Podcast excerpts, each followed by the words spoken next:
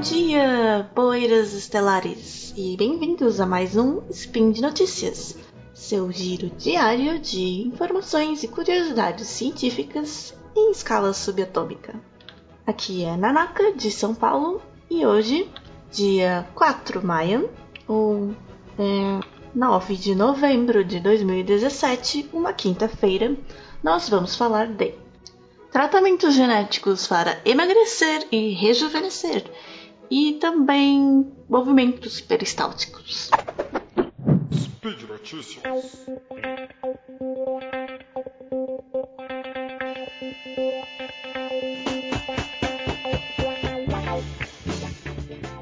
Vamos começar falando daquilo que todo mundo, ou quase todo mundo, adora, que é o bacon. Mas não especificamente o bacon porquinhos para abate. Cientistas chineses criaram porcos geneticamente projetados para serem menos gordos. É, você pensa, mas isso não é ruim? Tipo, a gente normalmente consome mais carne gorda de porco, né? Aliás, também você deve ter pensado por que, que a maioria dessas notícias de genética e tratamentos e, e transgênicos vem da China. Bom, é porque na China eles têm uma certa flexibilidade maior com a legislação. E lá tem muita gente também, é difícil fiscalizar tudo, né? É, deve ser por isso. Não, eles são um pouco mais flexíveis contra questões de legislação, de ética, que não que eles sejam tão mais é, permissivos, mas em outros países é muito mais difícil, é uma burocracia absurda e todo o resto. Então acaba sendo mais fácil fazer essas coisas na China. Mas voltando à notícia. Isso, na verdade, é bom para os porcos. Você tem porcos mais fitness, né? E por que eles queriam isso?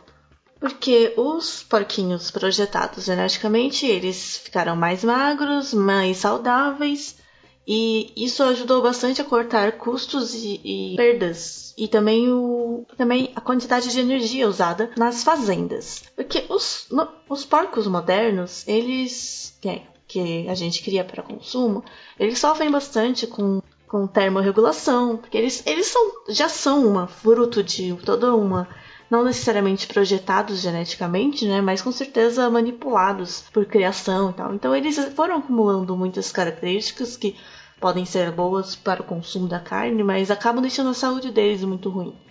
Então eles não conseguem regular muito bem a temperatura do corpo, isso pode causar doenças e, e isso leva a gastos com tratamento, remédio, ou mesmo até perda, né? Quando não vale a pena tratar. E essa má regulação também causa muita, muitas perdas de recém-nascidos, né? As ninhadas, muitos porquinhos já nascem mortos, né? Eles têm problemas com a ninhada por conta dessa, dessa má saúde e regulação de temperatura. Isso também significa que as fazendas têm que gastar muito, é, em lugares frios, né? Elas têm que gastar muito com a, o ar-condicionado para deixar os porcos para conseguir fazer essa regulação de temperatura pelos porcos, né? Porque gordinho morre de calor, né? Sabe?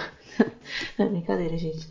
E para quem interessa saber exatamente qual foi a modificação feita para deixá-los mais magrinhos, é, os cientistas conseguiram identificar a da falta de um gene metabólico chamado UCP1, que está envolvido no processo de transformar a gordura em energia, ou melhor, em calor, porque nós somos né, animais mamíferos que geram calor, de sangue quente que geram calor.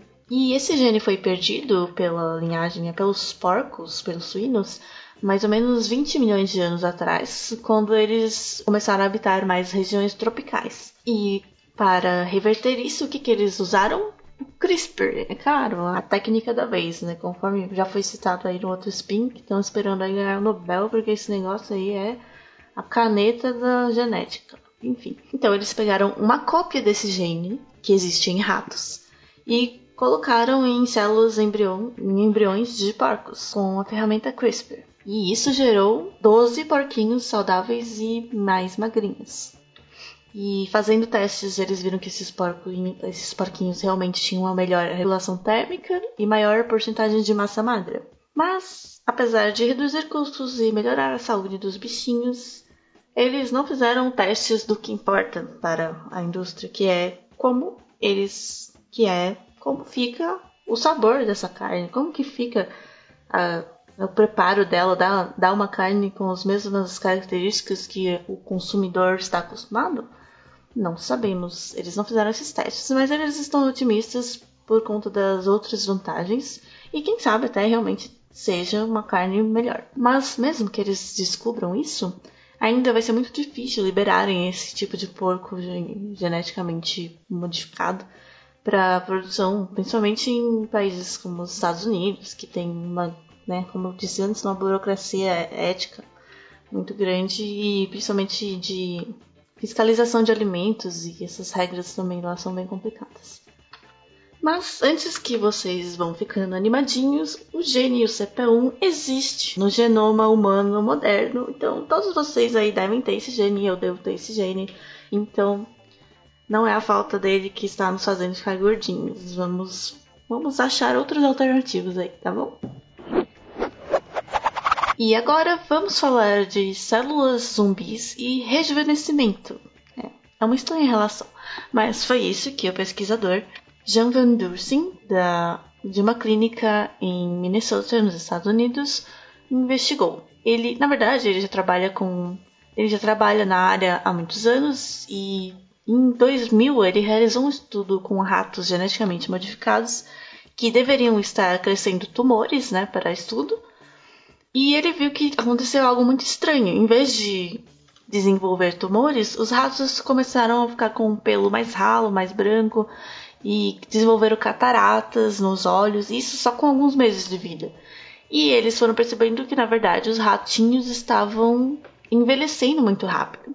E por que isso? Eles viram que no corpo deles estava cheio de um tipo de célula, que eles chamaram de célula zumbi, é, que se um tipo de célula que não ia, não se dividia, mas também não morria, ela não passava pelo processo natural do, da, do ciclo de vida da célula, né? ela continuava existindo ali, acumulando toxinas ou não, não funcionando direito, porque ela já era uma célula velha, mas ela não morria, mas ela também não se dividia como um câncer se divide.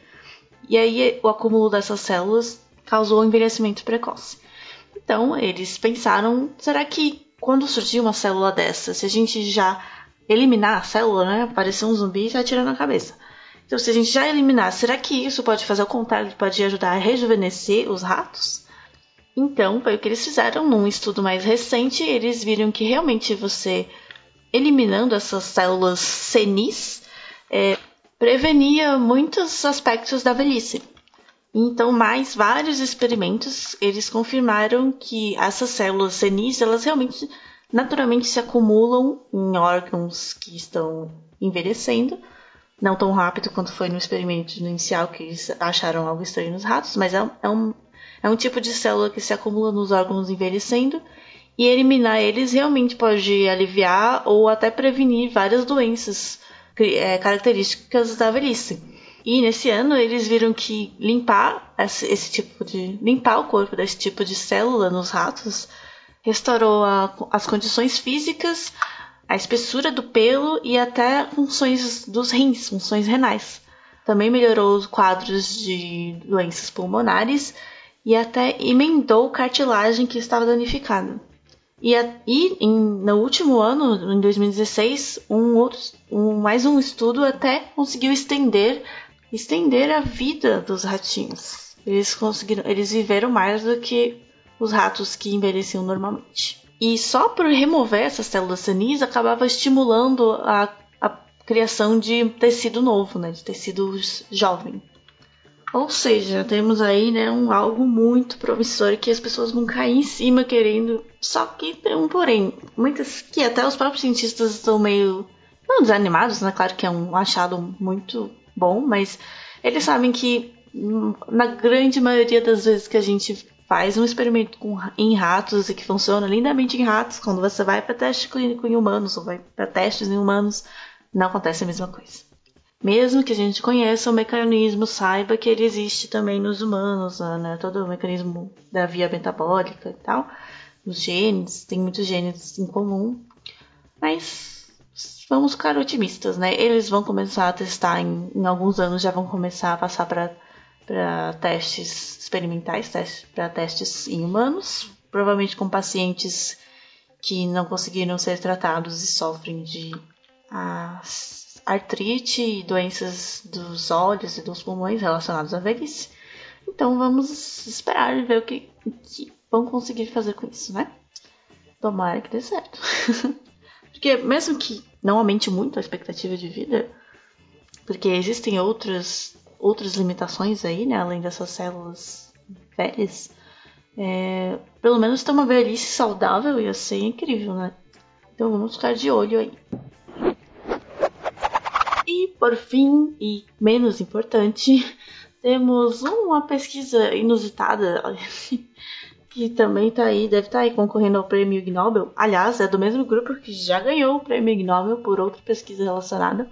E desta vez eles fizeram um estudo com a seguinte conclusão: todos os mamíferos defecam em uma média de 12 segundos. E tem até uma equação para a duração da defecação durante uma diarreia. É, pois é.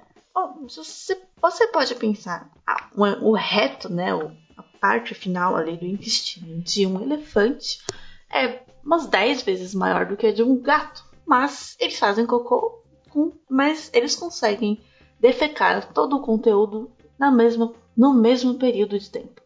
Eu, eu não sei, isso para mim faz sentido, né? Porque a abertura também deve ser maior. Ah, enfim, o artigo desses pesquisadores praticamente perguntou literalmente como que os animais defecam com uma duração constante.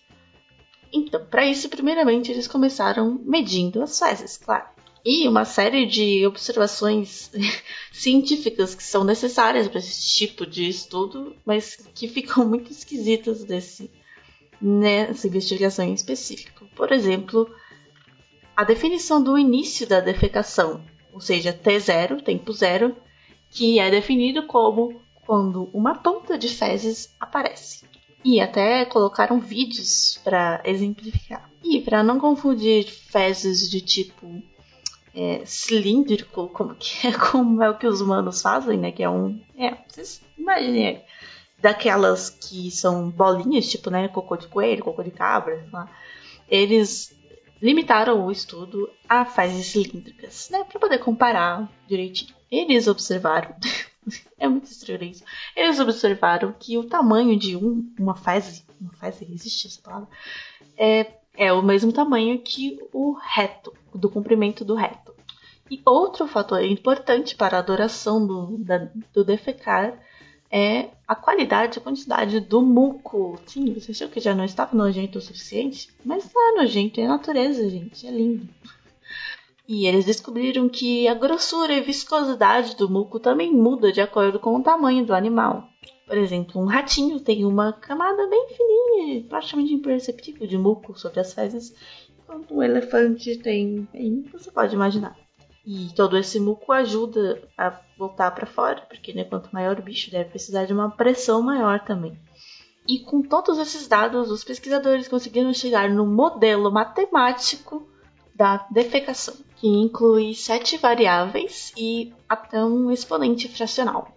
E, por exemplo, o tempo que demora para defecar é igual a, ao, ao comprimento do, da obra dividido pela velocidade com que ela foi defecada. Enquanto a equação para a duração de uma diarreia envolve variáveis um pouco diferentes e ela ocorre tão rápido que o estado que o curso estável não é atingido. Pois é, é muito rápido para medir qualquer coisa.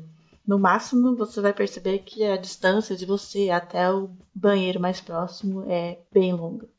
E eu não falei que eles tinham ganhado um prêmio Ig Nobel já? Pois é, em 2015 eles ganharam um prêmio Ig Nobel por uma pesquisa determinando que todos os mamíferos urinam em mais ou menos 21 segundos. É, talvez eles só estejam querendo fazer uma coleção, né?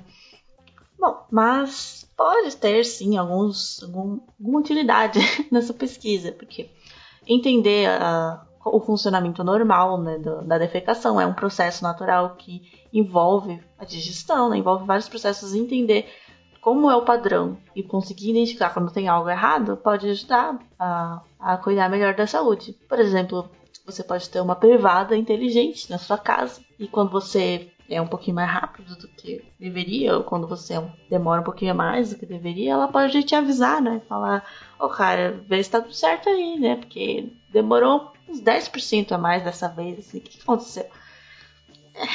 É, é, as privadas do Japão com certeza já tem plena capacidade de fazer isso. Só precisa implementar. Ou quem sabe já tem até alguma que faça isso, né? Não sei. é isso. Vamos terminando por aqui, porque esse papo tá indo para lugares esquisitos. E lembrando que todas as notícias comentadas estão nos links no post. E deixe aí seu comentário, elogio, crítica, sugestão de outras notícias e links interessantes para a gente comentar aqui. E lembrando que esse podcast só é possível acontecer por conta do seu apoio no patronato do SciCast, tanto no Patreon quanto no PagSeguro. É isso, fiquem hidratados e até a próxima. Tchau, tchau!